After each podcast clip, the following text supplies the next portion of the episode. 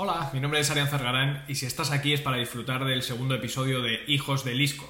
Hoy vamos a tratar un tema que ya introdujimos en el primer episodio, como es el de los procesos de selección en las empresas tecnológicas. Tengo conmigo este libro que ha servido como referencia para muchas de las empresas tecnológicas. Supuestamente se basa en el proceso más paradigmático que utiliza Google para seleccionar a sus candidatos y a sus futuros trabajadores.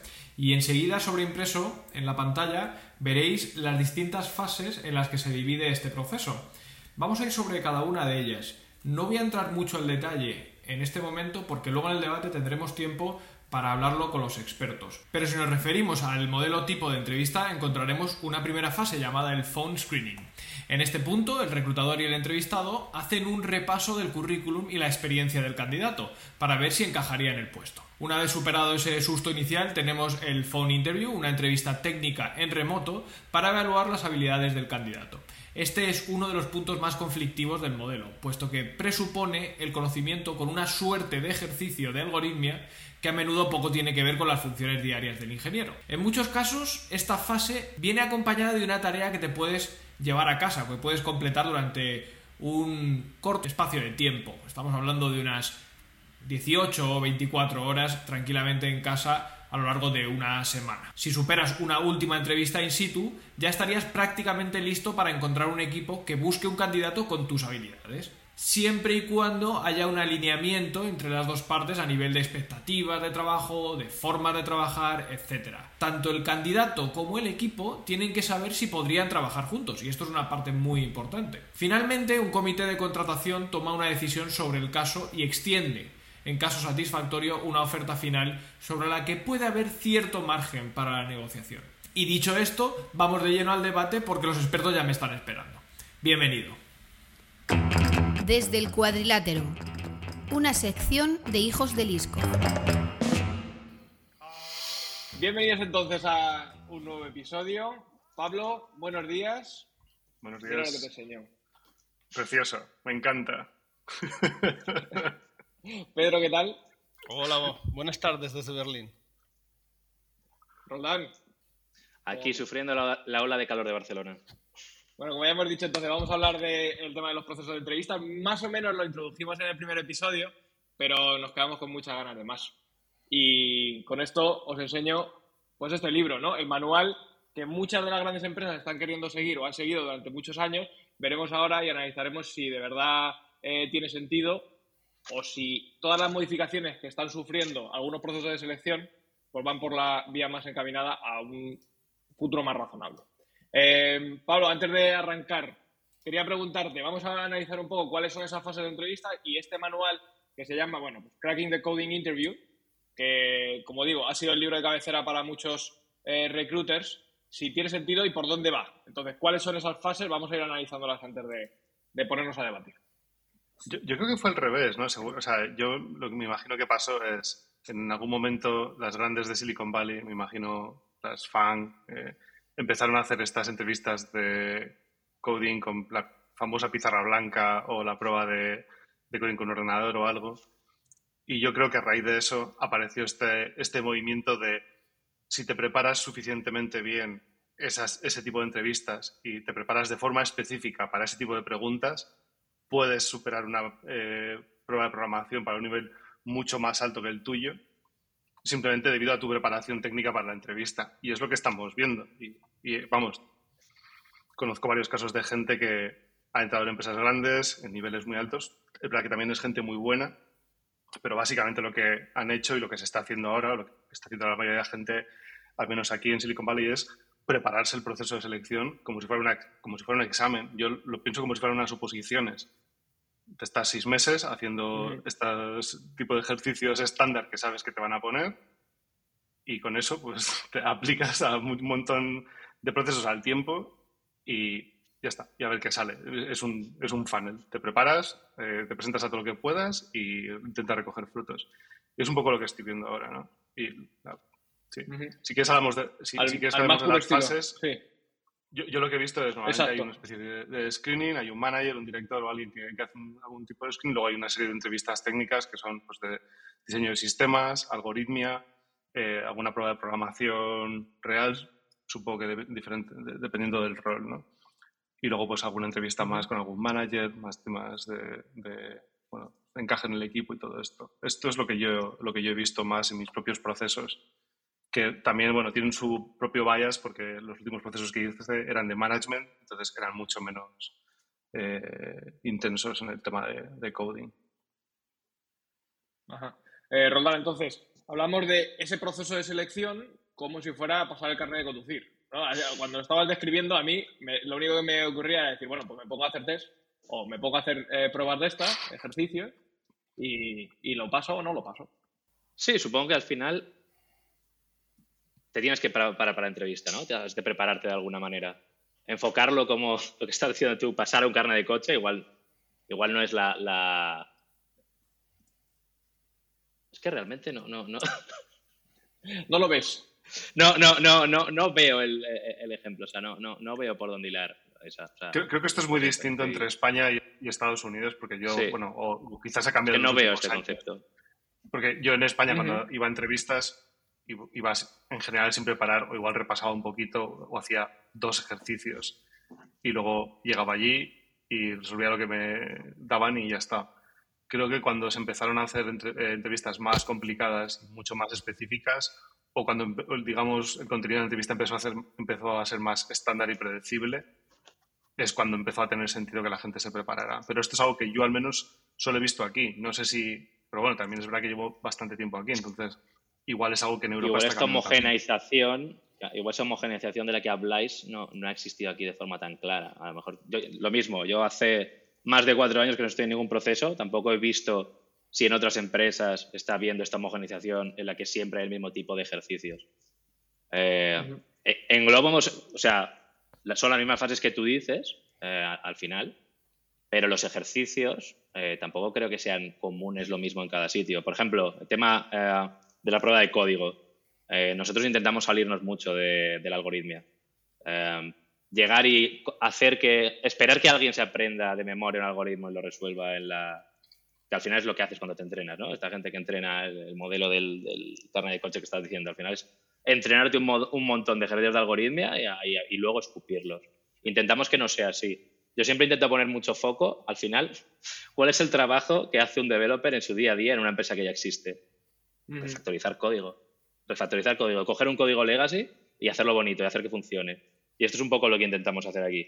Por eso, no sé si es también el modo que están haciéndolo en otros, en otras empresas. Pero yo, yo tengo muy claro que si quiero ver lo que hace un candidato, si quiero saber cómo va a, ejecutar más tarde, eh, lo que quiero es verle, al final se va, a enfrentar con un código legacy, un código en algunos sitios con, que no esté siguiendo ningún patrón de diseño, e intentar que consiga lo que sea testeable y añadir una feature. Esto es un poco el, tipo de prueba técnica que a mí me gusta plantear.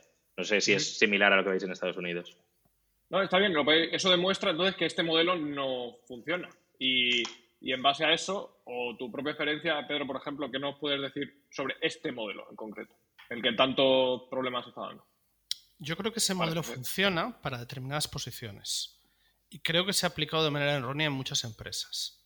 Es decir, si tú necesitas un ingeniero de datos, un data science, que está trabajando en el core de Google para hacer inteligencia artificial o el sistema de search, necesitas saber esa algoritmia. Y tienes que asegurarte de que se sepa esa algoritmia. Si estás en una startup donde lo que vas a levantar es una serie de endpoints RESTful em, y jamás vas a tocar algoritmia, al menos en los tres primeros años, em, no creo que sea tan necesario. Sobre todo porque lo que pasa con ese sistema creo que en muchos lugares se está utilizando de manera incorrecta, no solamente por la posición objetivo, sino también porque eh, son entrevistas fake, por así decirlo, son entrevistas falsas del lado de se han emprendido en memoria el qué, pero no el para qué. Entonces, algo que el entrevistador tiene que, saltarse esa, esa, receta es intentar entender si ese candidato realmente es capaz de aplicar eso. Yo es algo que aplico muchos en entrevistas en todos los procesos de preparación de entrevistas para otra gente o como qué frameworks, qué eh, marcos de trabajo tenemos para entrevistas, he insistido mucho. Entonces, aplicando el framework normal, yo que sé, el de, el de Amazon, tiene dos, tres entrevistas técnicas y lo que ellos llaman el bar racer, que supongo que también es un modelo más o menos extendido, y corregme si, me equivoco, eh, en, eh, se he visto entrevistas a empresas grandes, eh, sobre todo allí en Silicon Valley, que aquí en, Europa en las empresas grandes se aplica. Em, más hoy en día que, hacer algoritmia por hacer algoritmia, y lo que yo sé encuentro útil, sobre todo para, para los puestos de individual contributor, y también para, los, para las escalas iniciales de manager. Yo, mismo tuve entrevista técnica con, con algoritmia, con arquitectura, con, con Coding Challenge, eh, en el puesto en el que estoy. Em, es útil para saber cuál es el conocimiento previo de ese candidato y qué puedes esperar de él. Es decir, si yo tengo un individual contributor, le pongo algún tipo de test no muy complicado, eh, array sorting, eh, que, me enseñe, que me permita hacer más preguntas e ir más profundamente y sobre la pregunta inicial irle complicando la vida. ahora imagínate que el array no está ordenado. Ahora imagínate que si el array está ordenado, aunque no tengamos tiempo, eh, descríbeme cuál es la complejidad. O ¿habría algún otro método? Si en lugar de estar el array ordenado, ¿cómo tendrías que ordenarlo? Entonces, me permite tener también una conversación a lo largo de la, del Code Challenge, también me permite ver cómo de confiado es ese candidato, cómo piensa ese candidato. Entonces, una cosa es simplemente repasar la algoritmia y otra es comprobar que esa persona es capaz de codificar. Y cuando haces la codificación tienes que ser consciente de a qué posición está, eh, está, aplicando esa persona y qué trabajo va a hacer normalmente. Obviamente, en todas las empresas queremos la, crema de la crema, queremos a lo mejor, porque obviamente de esa manera eh, puedes utilizar a esa persona en cualquier proyecto que, surja, pero no realista. Sí.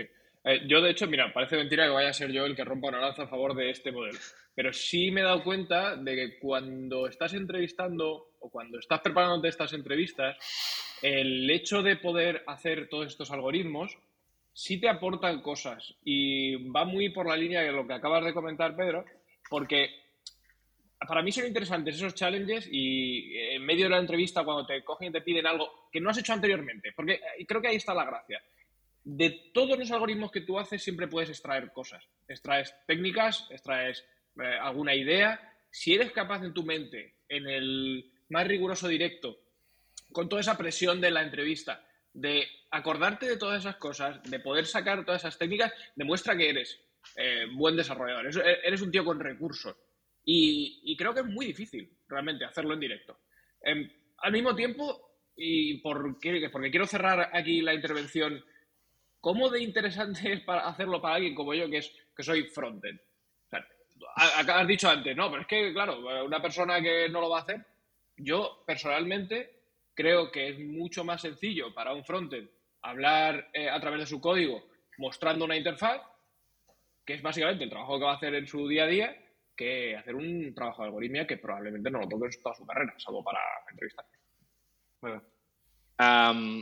Eh, como decía, yo como frontend, o sea, como mobile engineer, pero al final hacemos frontend, por más que frontend la gente piense solo en web, eh, pienso lo mismo. O sea, enfrentar, resolver a un candidato resolviendo un ejercicio puramente algorítmico, que además la mayoría de las veces, por más que Arian te estés diciendo, no, si has hecho muchos de estos ejercicios, al final en, tiempo real se te va a ocurrir algo. Bueno, sí, pero la mayoría de las veces son ejercicios que o sabes realmente la solución o es muy difícil con el estrés de la entrevista, porque al es una entrevista con un tío delante que te está evaluando.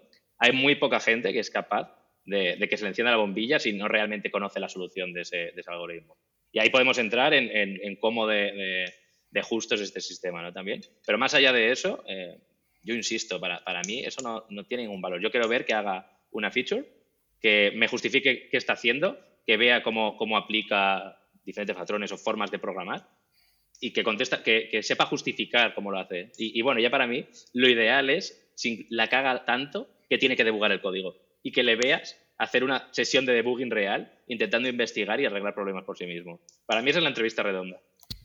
Más allá de, haciendo algo que vas a hacer en tu trabajo real, como tú dices, hacer una interfaz o hacer eh, lo que estaba diciendo yo, refactorizar un cierto código y añadir una, feature muy sencillita, que es un poco lo que hacemos.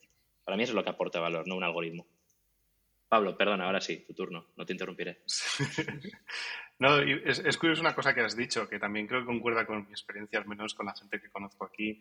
Em, creo que es difícil que muchos de estos problemas seas capaz de resolverlos en directo, dependiendo de o sea, los, más difíciles, me parece muy complicado que puedas verlos por primera vez y resolverlos. La gente que conozco que ha entrado en empresas grandes con este tipo de procesos de, selección, Google, Uber, tal, eh, cuando les preguntas qué les pusieron en, la prueba de coding y cómo lo resolvieron, yo normalmente la respuesta que escucho, diría que en el 80-90% de los casos es, me pusieron resolver tal tipo de caché y justo lo había hecho para otra entrevista la semana anterior o, y justo lo había hecho la noche anterior y entonces me acordaba y lo clavé y me hice el despistado como se, que se me estaba ocurriendo en el momento, en plan oh, y ahora voy a hacer, oh, y se me ocurre. Y lógicamente coló. Y ya está. Y eso es lo que se interponía entre ellos y esa oferta de trabajo bien remunerado, ¿no? Pero es muy curioso porque todos ellos son gente muy buena, la que yo querría trabajando conmigo, sin dudarlo. Y el hecho de que tuvieran que necesitar esa suerte para llegar ahí es un poco es, muy significativo, sí. Em, entonces, hemos visto que este sistema tiene sus puntos buenos. Para mí, en, algún punto puedo sacar, extraer algo bueno. También hemos visto, sobre todo, las, los defectos. ¿Cómo ha ido evolucionando el modelo? ¿Y qué es lo que tenemos a día de hoy? ¿Qué es lo que están haciendo vuestras empresas para afinar con los candidatos? Eh, Pedro, venga, que, si no, nos relajamos, va. No, eh, eh, revisamos continuamente cómo es el proceso de selección. Eh, somos muy inquisitivos en ese sentido. Es verdad que, se aplica un marco clásico de dos entrevistas técnicas bar racer, pero sobre eso intentamos mantener la calidad de los candidatos que, llegan. Siempre teniendo en mente que lo que intentamos comprobar es la experiencia previa. Experiencia real previa para mí es bastante importante. Em, no digo que la algoritmia esté mal, es necesaria. No digo que conocimientos de patrones teóricos estén mal, son necesarios. Pero me dice mucho más una persona que es capaz de describir un caso en el que aplicó un, un breaker eh, y por qué lo aplicó y cuándo tomó una mala decisión que una persona que es capaz completamente de describirme el patrón. Y es un poco lo que voy buscando en las entrevistas y me consta que otros entrevistadores en mi empresa eh, también. Eh, Estamos haciendo bastante también, em, sobre todo ya determinados, para determinadas posiciones más senior, em, preguntas sobre diseño de arquitectura, workflows, soluciones de problemas, eh, preguntas sobre dominio. Em, y, eso te da sobre todo la experiencia que tiene, que tiene la persona y cómo cercana está también al negocio, cómo entiende el producto, etcétera. Y luego, obviamente, sí que estamos haciendo, como he dicho antes, Coding Challenge. Yo personalmente no les complico demasiado, no voy buscando una gran cantidad de algoritmia en 15 minutos, en ocasiones 20 minutos que le, que le doy al candidato eh, para hacer el coding. Lo que estoy viendo es que sea una persona que le veas codificando con soltura, que es capaz de explicar su código, que ves que comete errores, que ves cómo debuga, em, que, que, está, que es confiado cuando, cuando programa, porque habitualmente programa y, y tiene esa o si es una persona, por ejemplo, igual se lo estás haciendo a un manager que quizás no está codificando todos los días, pero ves que tiene esa base de conocimiento, pero que está un poco sellado. Y eso también se nota. Em, y esto es lo que te permite filtrar realmente a los candidatos. Yo, por ser un poco polémico, en ocasiones me pregunto por qué estamos en un sector en el que somos muy críticos en la hora de entrada, em, somos muy exigentes en la barrera de entrada. Es general, por un lado también lo entiendo, porque siempre queremos a los mejores trabajando con nosotros, y porque siempre hay algún caso de que, incluso con estos procesos de selección, eh, se ha contratado a alguien que no, no es el adecuado.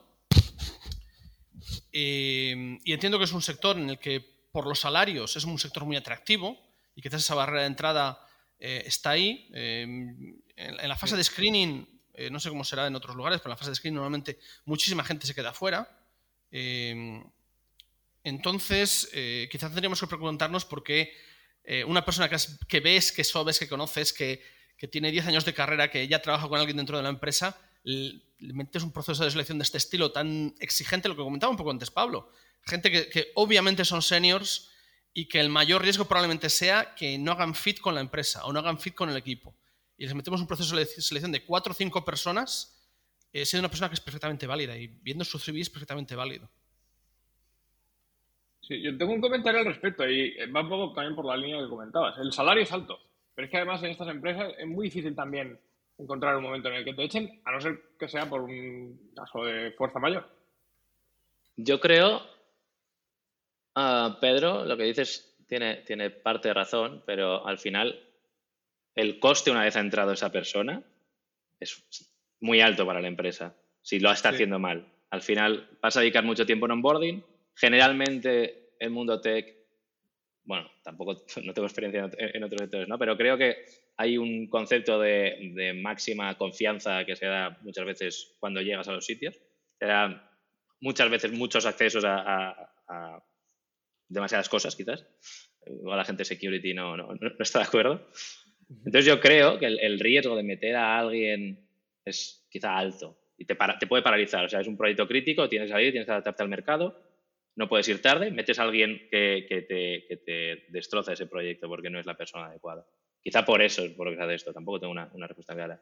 También con respecto a la experiencia que decías, Pedro, eh, hace unos, unos años en Google sacaron un, un estudio, luego, luego, os lo pasaré, no, no, sé si lo, si lo, habréis leído, en el que intentaban hacer análisis de datos de los cientos de miles de entrevistas y de candidatos que habían tenido en Google e intentaban buscar cuáles eran los indicadores con los que con mayor precisión podías estimar cuál iba a ser la performance de, un candidato. Y decían que los años de, experiencia son un buen indicador un 3% de las veces y la referencia es un 7%. Y bueno, y los brain teasers estos de cuántas pelotas de golf caben en un avión, eh, eso eh, directamente yo creo que era hasta negativo. Sin embargo, los tipos de eh, las preguntas de situación que tú estabas comentando antes o, un proceso bien estructurado, tienen unas tasas de, fiabilidad del 30%. Entonces, yo creo que este es uno de los motivos más claros por lo que se, tira de aquí y no de, bueno, yo conozco a este, trabajó bien. ¿Por qué trabajó bien? Igual trabajó bien porque tenía un muy buen manager en la otra empresa que tapaba lo que, lo que, lo que hacía, ¿no? O porque por la situación, o porque era un, campo que le gustaba. Que haya sido alguien bueno en el pasado no, es... Ah, de acuerdo con los learnings de Google, no es un ligador fiable de que vaya a ser bueno en tu empresa mañana. Realmente interesante la información que comentas, que además la vamos a enlazar para que cualquier persona que esté viendo el vídeo o escuchando el podcast tenga acceso a ella. Em, además, eh, creo que, debe ser bastante clarificador, ¿no? Son unos datos que de todas formas son bastante bajos. hablamos de un número de, eh, si comentaban, ¿no? Un 3% para un 7 de referencia. Tampoco indica mucho y creo que sería injusto eh, no valorar a la gente que realmente es buena, porque encontrar gente es difícil. Encontrar gente buena es todavía más difícil. Y estas empresas se matan por tener un senior de calidad en sus, en sus equipos. Entonces, si fuera tan sencillo como simplemente pasar unas pruebas de personalidad, ver si va a encontrar eh, hueco en nuestra empresa o si va a encajar con la cultura, pues creo que yo llevaría ya bastante tiempo trabajando en empresas muy, muy grandes, porque soy una persona adorable. No entiendo, por qué no me quiso contratar Google en su momento. ¿No? Está, eh, Pablo, está pues, claro. No, quiero polemizar, ¿eh? pero. Ah, está, claro que no puedes ir solo con el currículum.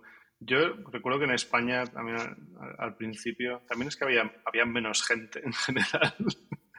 Ah, recuerdo haber contratado más fijándome en el currículum y con una pequeña prueba o un par de entrevistas algo así, creo que cuando el mercado se ha ido haciendo más grande ha empezado a ser más importante tener un, proceso más formal y ser capaz de descartar a, mucha más gente. Recuerdo simplemente el cambio al principio que se presentaban cinco personas a una posición y los cinco sabían Ruby y era relativamente sencillo descartar al final, en los que se presentaba gente de todo tipo, con todo tipo de backgrounds, era mucho más difícil discriminar, o al menos yo lo, yo lo recuerdo así. Y creo que es un poco lo que pasa aquí también. Mm, cuando creo que en el caso de las empresas grandes necesitan una herramienta muy agresiva con la que filtrar lo más objetiva posible y creo que es un poco lo que ha generado esta, esta dinámica. Y, y creo que igual nosotros venimos de un ambiente de menos gente disponible en cierto sentido y nos preocupa más el ser injustos. Pero creo que a una empresa grande que siga este modelo les da igual. van a, saben que van a perder a un montón de gente por el camino que eran buenos y que simplemente han tenido un mal día o lo que sea. Pero es que es un tema de grandes números. Al final, con el funnel que tienen de candidatos, da lo mismo. Ya encontrarán al, que les funcione. Y, y, es, y, es, y, es, tal cual. O sea, es que he visto muchas empresas aquí donde o sea, de hecho, voy a decir, conozco el, caso de Robin Hood, donde apliqué yo y dos amigos más, y los tres éramos muy buenos y no nos contrataron a ninguno de los tres y nos tiraron de forma miserable. Y luego todo el mundo ha acabado en buenas posiciones y en buenos sitios después de esos procesos. Y no sé, es, es, es significativo, pero les da igual. Eh, tenían otra gente como nosotros llamando a esa puerta. ¿no? Pedro, ¿querías decir Pedro, ¿querías decir algo? Sí, no, estoy muy de acuerdo con Pablo Eh, creo que tiene que haber procesos de selección, obviamente tenemos que ser críticos en ellos, tenemos que, demandar bastante, porque luego, y también con lo que comentaba Roldán, pero es verdad que en otros muchos sectores te dan las llaves de la tienda. Podrías quemar la tienda y acabar con el negocio. Eh, podrías eh, ir por la noche con una furgoneta y llevártelo todo. Es decir, sí, sí es verdad, existe eso, pero también existen otros muchos sectores. Em, de nuevo, el problema está en que se están aplicando tácticas incorrectas para determinadas empresas. Es decir, en una empresa del tamaño en la que yo estoy trabajando ahora, por supuesto tiene que existir este, este, tipo de procesos, por supuesto tiene que existir más de una ronda y por supuesto que nos vamos a dejar algún candidato de manera injusta fuera porque tuvo un mal día, porque no se entendió con el recruiter, por, muchas razones. Incluso intentamos revisar el proceso para que eso no suceda, pero va a suceder. Dicho esto, el, 80% del sector no son las grandes empresas. Eh, y este patrón de, entrevistas se replica en, gran medida en otras empresas, de manera incorrecta eh, y aplicado también con los recursos que tiene esa empresa. Y eso probablemente sea un error. Y va un poco enlazado con lo que decía al principio. Eh, si vas a contratar un developer que lo único que va a hacer es llevar endpoints RESTful, no tiene sentido luego, porque luego hablemos de, contratar a alguien y que como no es, eh, tiene otras expectativas, se te marcha a los tres meses. Eso sí que tiene un impacto. Eh, y eso lo he visto en algunas startups. Entonces, creo que, el proceso de selección tiene que ser adecuado tanto por el puesto como para la empresa en la que, la que, está, en la que se está haciendo eso. y es algo que sí que he hecho en falta claro, pero yo Dale, dale, Roland, perdón. Creo que va más allá de, o sea, un poco off topic, ¿no? Pero imitar a las grandes va más allá de los procesos de selección, va en todo. O sea, va en la infraestructura, en los patrones, en la forma de trabajar. Al final estamos en una industria en pañales, en la que las únicas referencias son las que crean empresas que tienen miles y miles de trabajadores y miles de dólares a, su disposición. Así que se copia esto y se copian muchas otras cosas. Solo quería hacer ese, ese breve inciso. Claro, porque si lo hace Google, será por algo, ¿no? Esto se aplica también a los microservicios de los que podemos hablar otro día. Así que aquí, vamos, vas descubriendo las cartas antes de empezar. Ya hemos introducido el siguiente episodio. Una de las cosas que me, que me hacía pensar, eh, Pedro, mientras hablaba, el, claro, ¿cómo lidia, desde la perspectiva de la empresa, cómo lidias con la necesidad de contratar? Porque todas estas eh, empresas grandes como decía Pablo, tienen el funnel más que cubierto. Eh, no les sobran, perdón, no les faltan candidatos. Pero ¿y cómo lo hace una startup que aparte de vender su producto, tiene que convencer a gente para que trabaje en sus equipos y no en esas empresas grandes de las que hablábamos? Eh, siempre tienen que estar con la balanza, ¿verdad? Yo como he visto en las dos situaciones, sí. Me he visto en empresas pequeñas, startups, eh, empresas grandes y obviamente tienen que estar con, la balanza ahí. Em, es un sector muy grande, eh, es un sector con muchas diversos tipos de, empresa. Entonces, obviamente, para una startup, atraer talento siempre va a ser más complicado. Entonces, bueno, eh, hay startups que están atrayendo talentos muy, muy seniors porque el proyecto es muy interesante y el equipo que está detrás eh, es creíble y atrae muy buen potencial. Eso es un factor crucial para una startup. Eh, las empresas grandes pues tienen otro tipo de beneficios. Son más estables, te permiten tener más valle cuando estás creando equipos, te permiten tener más recursos para lo que sea, te permiten otra serie de... Eh, te, permiten tener otra serie de circunstancias. Entonces, cada uno en su carrera prioriza y al mismo tiempo las empresas intentan ensalzar sus atractivos. Una empresa grande eh, hablará de su ecosistema con muchísimos seniors, eh, capacidad muscular de finanzas cuando viene un, momento de crisis. Una startup hablará de la ilusión, del equipo fundador eh, y de cómo vas a tener completada una serie de autonomía sin tener que andar con burocracia. Y los dos tienen puntos que son de valor. depende del candidato y de la empresa encontrar el encaje. yo conozco gente buenísima que están en startups y podrían estar en empresas grandísimas, pero realmente están apasionados por el proyecto, les gusta ese entorno y son mucho más felices ahí. Correcto. pero volviendo al proceso, al final muchas veces startups eh, no podrán aplicar todos estos procesos. De hecho, es que al final muchas ni siquiera tienen gente. Al final, para hacer las pruebas técnicas, necesitas tener ingenieros que te hagan pues la prueba de código, la prueba de arquitectura o lo que sea. No los tienen, o si los tienen, no harían otra cosa y dejarían de hacer el producto. Entonces, las startups que intentan aplicar eso, aparte de poner más trabas a las que ya de por sí puedan tener, eh, no van a tener ni siquiera el, personal o van a hacer entrevistas. Bueno, a mí esto me pasó a mis primeros años en Globo, cuando, cuando decidimos hacer un, crecimiento más salvaje contratando gente. Yo recuerdo estar, cuando el equipo de ingeniería éramos menos de 50 y en un año pasamos a 300, yo recuerdo estar semanas que no hacía otra cosa que entrevistas, o sea, hasta dos semanas al día durante todos los días de una semana. Eh, hubo mucha gente que se quemó en, ese proceso. También teníamos un, era, un, proceso largo, como estamos hablando, ¿no? También, bueno.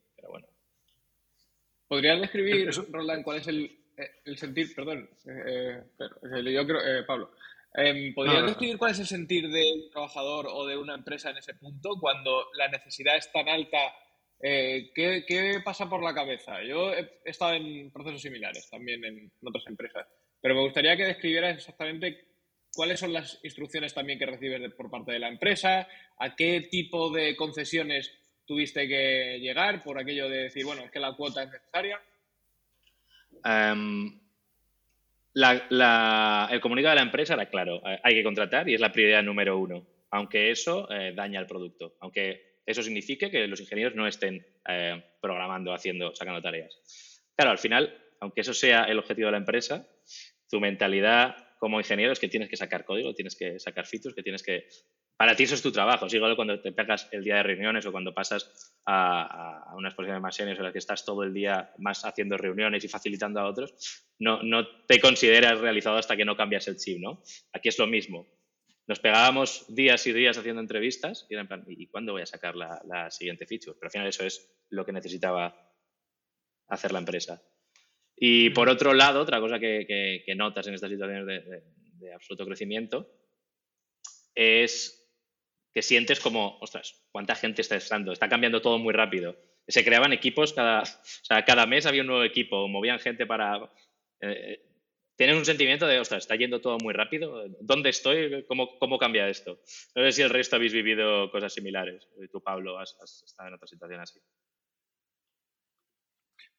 Bueno, sí, creo que la, más gorda en, en, Lira, donde entré con menos de 20 personas en ingeniería y ahora somos más de 50 y muchas de ellas están en mi equipo. Entonces, he tenido que verlo en mi equipo y he tenido que lidiar con otra gente viendo eso en mi equipo, porque había un, un, montón de gente que ya tiene como su lugar en la empresa y todo más o menos establecido de repente llega un descerebrado de España, empiezan a contratar gente debajo de él, eh, de repente tiene toda esta parte del producto que la lleva él. O sea, esto es un proceso de adaptación mutua que, es muy complicado. Y también he visto eso que has dicho y la gente a veces se ha quejado de eso. El, burnout por hacer entrevistas es real. Yo creo que es algo que, existe y a partir de cierto número de horas mm, la gente se empieza a frustrar y lo comprendo porque me pasa hasta a mí, que es parte de, una parte importante de mi trabajo y hay días que tengo tres, cuatro entrevistas y si no tomo notas después de cada una, directamente es que se me olvida con quién he hablado y si me interesaban o no. Y es, bueno, es, es, bastante, es bastante duro. Venga, Pedro, de, hecho, aquí se, llegó a limitar, se llegó a limitar el número de horas que los ingenieros hacíamos por entrevista para evitar esto. O sea, creo que el, el primer límite que se puso fueron entre cuatro y seis horas de entrevistas a la semana. Luego, ahora ya se ha reducido, ahora creo que más de tres no, no se espera que haga nadie, pero en aquel momento, o sea, bueno, antes del programa he estado, haciendo cuentas y, en los últimos tres años he hecho más de 300 entrevistas y seguramente más de la mitad fueron durante, durante un año. Pedro. Eh, volviendo dos intervenciones para atrás, em, yo diría que, em, sin embargo, em, no entre, contratar a alguien inadecuado impacta más una startup que una empresa grande. Eh, ahí es cuando realmente es muy complicado. Y es, creo que es por eso por lo que intentan aplicar el sistema de las grandes empresas equivocándose. Entonces tendrían que aplicar su propio sistema teniendo en cuenta qué tipo de producto quieren construir y cuáles son sus recursos, incluyendo tiempo de entrevistadores, eh, qué tipo de proyecto va a trabajar esa persona. No es lo mismo si estás contratando un perfil medio que no te queda más remedio porque no tienes dinero suficiente, no tienes recursos suficientes que ponerle a cargo del proyecto. Eh, y, hacer otro tipo de preguntas, ¿esta persona es de fiar? Em, prefiero contratar a una persona que es muy de fiar pero sabe menos de código que una persona que eh, sabe mucho de código y a los tres meses me va a volar o, se va a enfadar o se va a frustrar o, el jueves ya empieza a salir de fiesta. Eh, son ese tipo de cosas en las que creo que se está aplicando mal en el sector y que no todas, pero en muchas startups o en muchas empresas medianas y pequeñas no se está haciendo de manera adecuada. Eh, luego, yendo al tema de las entrevistas, creo que es un tema muy interesante. El tema de las entrevistas y la sobrecarga en, ingeniería es muy cierto. Em, yo, por mi posición, pues tengo que entrevistar un montón. Em, en los dos últimos años, pues como Roldán, he podido entrevistar, como bar racer, haré 60, 70, 70 entrevistas anuales y es probable que haga otras 100 o 100 y algo eh, dentro de mi, de mi departamento. Eh, y eso es la rutina de todos los años. Entonces, la norma general que tengo es que la gente sea inteligente, porque los que, la gente que se ha entrevistado normalmente son seniors, en mi caso, y mi consejo es no hagas más de una entrevista al día, escribe notas, eh, intenta tener la review en la siguiente media hora, bloquete en lugar de la hora de la entrevista, bloquete media hora después, de tal manera que te la has quitado encima, no siempre se puede, obviamente. Eh, tenemos la regla general que en 24 horas la review tiene que estar entregada, con lo cual ya descargas de eso. Y si para ti es mucho hacer cinco entrevistas a la semana, sobre todo eh, en roles de management, creo que, hacer una entrevista al día, incluso en roles eh, a nivel de equipo, puede tener sentido, pero a nivel de ingeniería, entonces limita, dime que solo puedes hacer dos o tres y buscamos más gente. Es algo que yo me puedo permitir una startup, no, por cierto. Eh, Arián, ¿Qué opinas de esto? Grandes consejos, sí, grandes consejos los que das y no quiero saber de ninguno de los dos cuál es el porcentaje de gente que pasa esas entrevistas. Si lo tenéis, no lo digáis, porque me, temo que va a ser bajo. en, este punto creo que sería muy interesante también eh, destacar a, los, a quien nos esté viendo o a quien nos esté escuchando que este sector se caracteriza bastante por ese poder que tiene el candidato sobre la empresa en muchos casos. Y yo me puedo acordar de varios ejemplos donde hay empresas que estaban dispuestas a ofrecer muchos de sus recursos por tener al trabajador. Yo personalmente también. Eh, creo que lo he vivido en algún caso en el que la empresa estaba dispuesta a dar muchas, muchas concesiones. Y creo que es algo que, que, hay que destacar bastante, porque pasa generalmente. El trabajador tiene bastante fuerza y si vienes de eh, sectores o de tejidos empresariales, por ejemplo, como puede ser el español, en el que así como norma general podemos creer que el trabajador pues, no tiene tanta fuerza en la empresa, por lo menos en el sector, y yo he trabajado en España y he trabajado también en Estados Unidos, mi sentir es que el trabajador tiene mucho peso. Eh, a ver, Pablo, que creo que, estabas sintiendo con la cabeza. Sí, sí, totalmente, totalmente de acuerdo. No, había una cosa que habíamos comentado antes que, me parecía interesante también. el tema de, o, no, sé, cómo lo hemos comentado, pero estaba pensando en, entre startups y empresas grandes, una gran diferencia es el tema de la compensación, al menos aquí. O sea, aquí todas las empresas que son públicas, que están cotizadas, dan una cantidad de stocks que hacen que alguien si entra en un momento adecuado y trabaja cinco o seis años y son buenos, prácticamente al final de ese proceso se pueden retirar. Que esto es algo que a mí no me habían dicho cuando estaba en España, pero ojalá me lo hubieran dicho porque me habría venido aquí antes. es, el tema económico. El tema económico es, muy importante. Hay mucha gente queriendo entrar.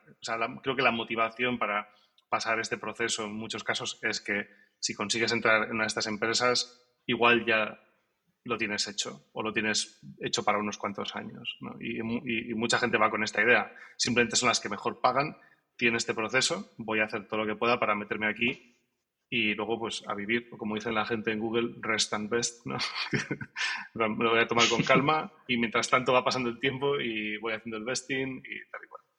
Esto nosotros en una startup no lo podemos hacer y de hecho nuestro problema aquí es que tenemos que competir con esas ofertas. Igual nuestro base es el mismo o es mayor de hecho, pero mucha parte de que un candidato venga y se quede o que quiera aplicar a, una posición nuestra es que tenga confianza en que el stock, que vamos a salir a bolsa o que vamos a ser adquiridos y, y, que el stock va a ser una parte importante.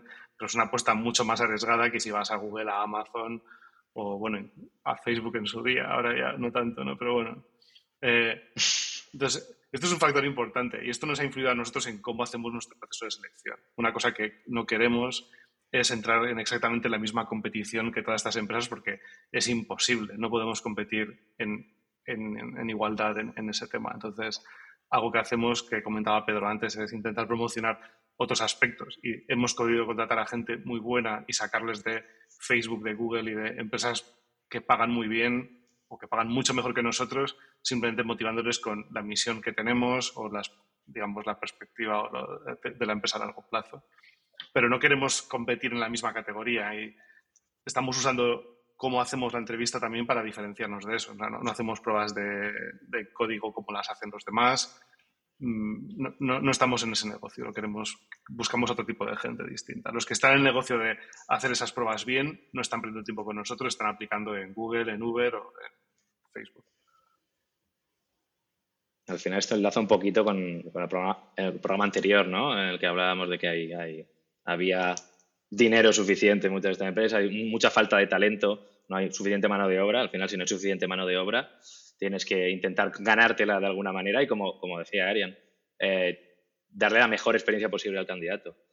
Mi pareja que trabaja en el mundo de, las finanzas, eh, cuando veía cómo son los procesos aquí comparados con los procesos que ha vivido ella, o sea, casi se tiraba de los, de, los, pelos de la cabeza porque, porque es un mundo distinto. Y, por ejemplo... ¿En qué sentido? ¿Qué le, qué le llama más la atención, solo por curiosidad? Eh, que, que, te contesten ya. o sea, tú, tú, piensas, hay muchas empresas, o sea, en las que a lo mejor por un puesto se presentan mil candidatos y empiezan a filtrar, filtrar, filtrar y muchas veces, o sea, no, no recibes ni, ni, una, ni la respuesta de no, no me interesas, eh, ni, en fases eh, iniciales y a veces ni en, ni en fases medias. Pero más allá de eso, incluso información en el puesto de, trabajo. Eh, ¿Cómo son las job descriptions en, tech? Eh, son muy completas. Intentas, como estaban diciendo Pedro y Pablo, incluso aunque seas una empresa grande, vender al candidato todos los perks que va a tener, qué, es lo que va a hacer la empresa, qué es lo que vas a hacer los 30, 60, 90 días. Toda, esta información, quizá exceso de información, eh, no hay en otros sitios. o intentar que el candidato, o sea, yo muchas veces, eh, cuando estábamos intentando mejorar los procesos eh, aquí en Globo, intento participar varias veces, muchas veces pensamos cuál es la mejor forma para el candidato. Lo de los test de algoritmia que decíamos antes, estas herramientas de test automáticos. Hay mucha gente que te dice, bueno, ¿por qué no hacemos que el candidato haga este test y si lo pasa ya habla con alguien? Eh, para mí eso es un no. O sea, eso, una empresa que hace eso para mí es un red flag claro. O sea, no puedes rechazar a un candidato sin que antes haya hablado con un ingeniero, ¿no? con alguien de la empresa, más allá de, un, pre-screening. Al final, cómo tratas al candidato dice mucho de, tu imagen interna de la empresa. Totalmente. Yo creo que pocos se pueden acostumbrar a, que, a ese acoso en LinkedIn. ¿eh?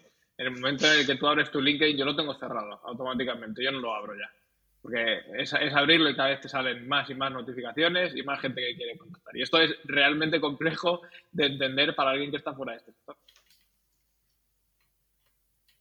No es una, tampoco es una exageración. Hay, mucha, mucha, mucha gente y muchos reclutes. Y si queréis hablamos un poco también de, la, eh, los errores que hay en algunos reclutes, porque algunos eh, se hacen llamar técnicos cuando no lo son, y esas descripciones de empleo que comentabas, que poco tienen que ver con el perfil de la persona, pero claro, es que tienen, es que, tienen que encontrar a alguien y muchas veces van al bulto, ¿no?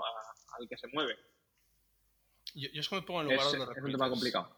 Imagínate que tienes que contratar un staff engineer en Goland hoy en día, que son complicados de encontrar.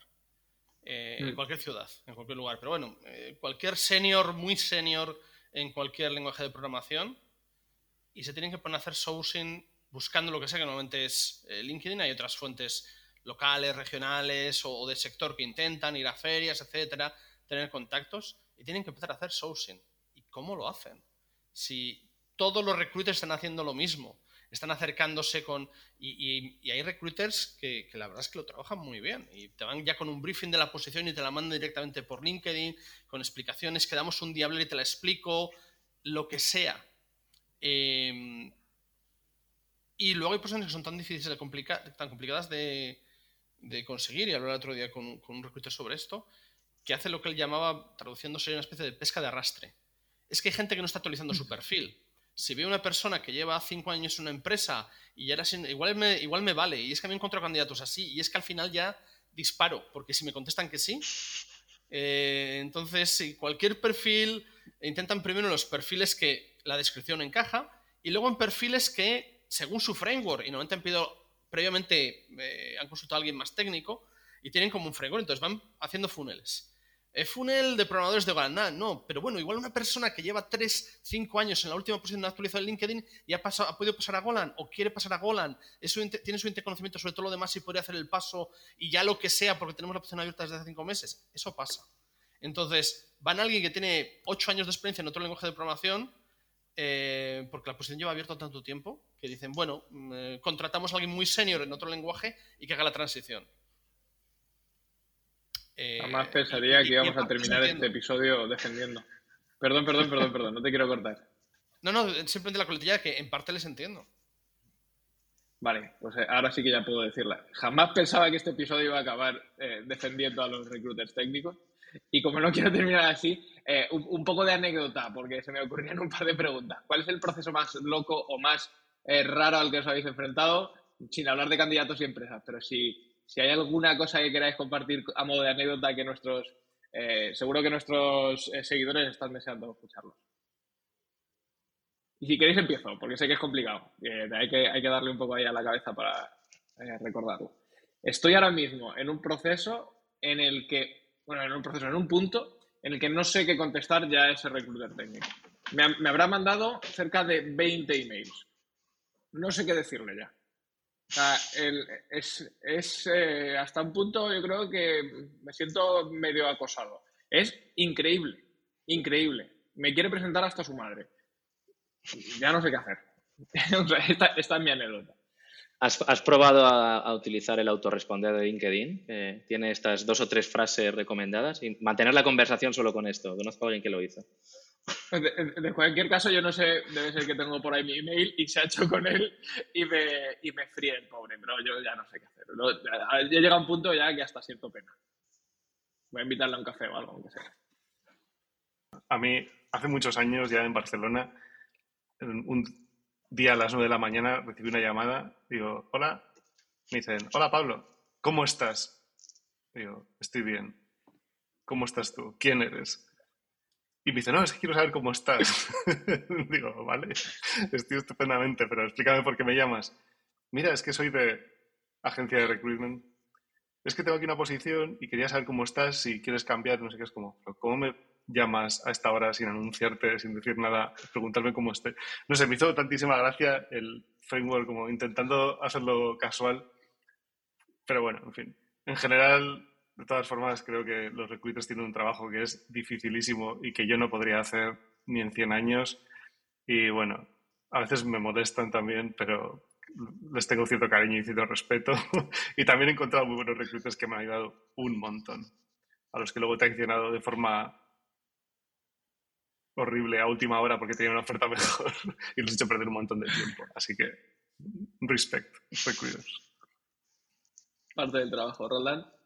Eh, totalmente de acuerdo con Pablo, de absoluto respeto. Yo, de hecho, intento responder a cada una de las ofertas, aunque sea un no gracias, aunque sea un mes tarde cada vez que abro LinkedIn, pero yo intento contestar a todos, a hacer el esfuerzo de vez en cuando, porque al final es una persona la que hay detrás. Ah, con respecto a anécdotas que, estábamos comentando, yo como, como, candidato recuerdo una vez de haber hecho dos o, tres entrevistas y que me dijeran, bueno, ahora lo siguiente es una prueba técnica, tendrás que invertir, de estas que se hacían en casa, que tenías que invertir 16, eh, 24 horas en hacerlas, que afortunadamente cada vez eh, se hace menos y que también soy un radical en contra de, este tipo de pruebas. Eh, me dijeron, tendrás unos días para hacerla, no sé qué, y yo, vale. Y justo esa semana me iba de, vacaciones. Dije, bueno, cuando vuelva ya les diré que me la manden. No, me lo mandaron al día siguiente. Dijeron, bueno, tienes 72 eh, horas para completar esto. Y yo, cuando pasaron, cuando volví, de vacaciones, dije, eh, perdón, es que me habéis mandado una cosa que yo no, podía hacer. Eh, si queréis, empieza ahora. Ah, no, no, no, has faltado a la cita, tendrías que haber esto, esperábamos que lo hicieras antes. Dije yo, bueno, hasta luego, no quiero seguir hablando, no quiero seguir hablando de nada más ni que me intentéis convencer. De hecho, me habéis convencido. Me no. Me, convencieron de que no. Exacto, eso es parte de su empresa. Un, bueno, un poco lo que decía antes, el proceso eh, te da muchas señales de cómo es la empresa. Eh, creo que las empresas tienen que cuidar mucho el proceso y cómo tratan a los candidatos, no solo por la sobreabundancia de la que hablábamos, sino porque te dice cómo te... Si son, son procesos con mucho estrés, pues sabes que quizás tengan mucho estrés. Eh, dice mucho de la compañía con los procesos. Sin duda. Bueno, eh, Pedro, pues yo creo que tienes la ingrata o grata responsabilidad de cerrar el programa por tomar. Em, yo más que anécdota quería resaltar eh, los, los que desde mi punto de vista mejor han funcionado, por lo menos conmigo. que han sido muchas veces recruiters de agencia, y así empecé yo en Delivery Hero estaba pensando en, quizás tendría que cambiar, pero no había empezado a buscar.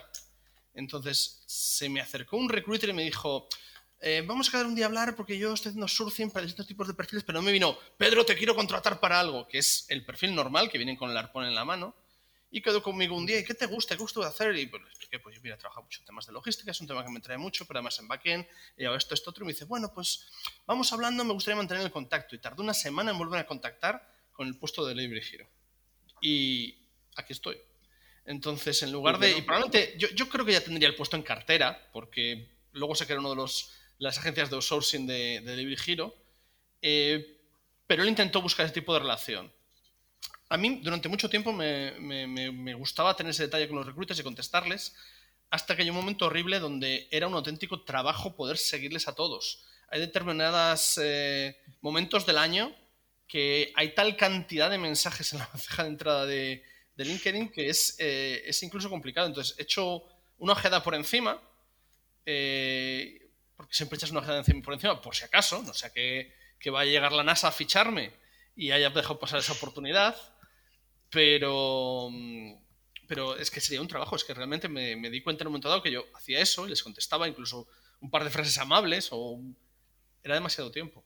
Eh, si tenía que hacerlo todos los días, si estar pendiente de ello o cada X días, y decidí dejar de, contestar. Por otro lado, también te digo que los reclutes que mejor funcionan son, desde mi punto de vista, esos que crean, quieren crear más comunidad o están más pendientes de tener un pool de candidatos y luego colocarles, que ir con la posición e intentar colocar a alguien que, que entre en esa posición. Bueno, chicos, pues yo creo que ha sido un programa estupendo y bastante completo. Tenemos información, tenemos buenos consejos, tenemos anécdotas y hasta una propuesta. Vamos a llamar a la NASA que esto está hecho. y con esto cerramos.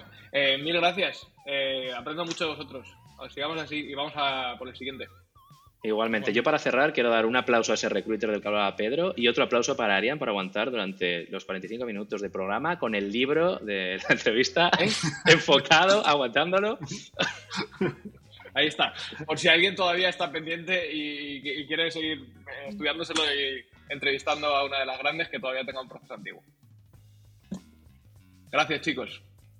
Muchas, gracias. Que vaya muy bien. Chao, chao.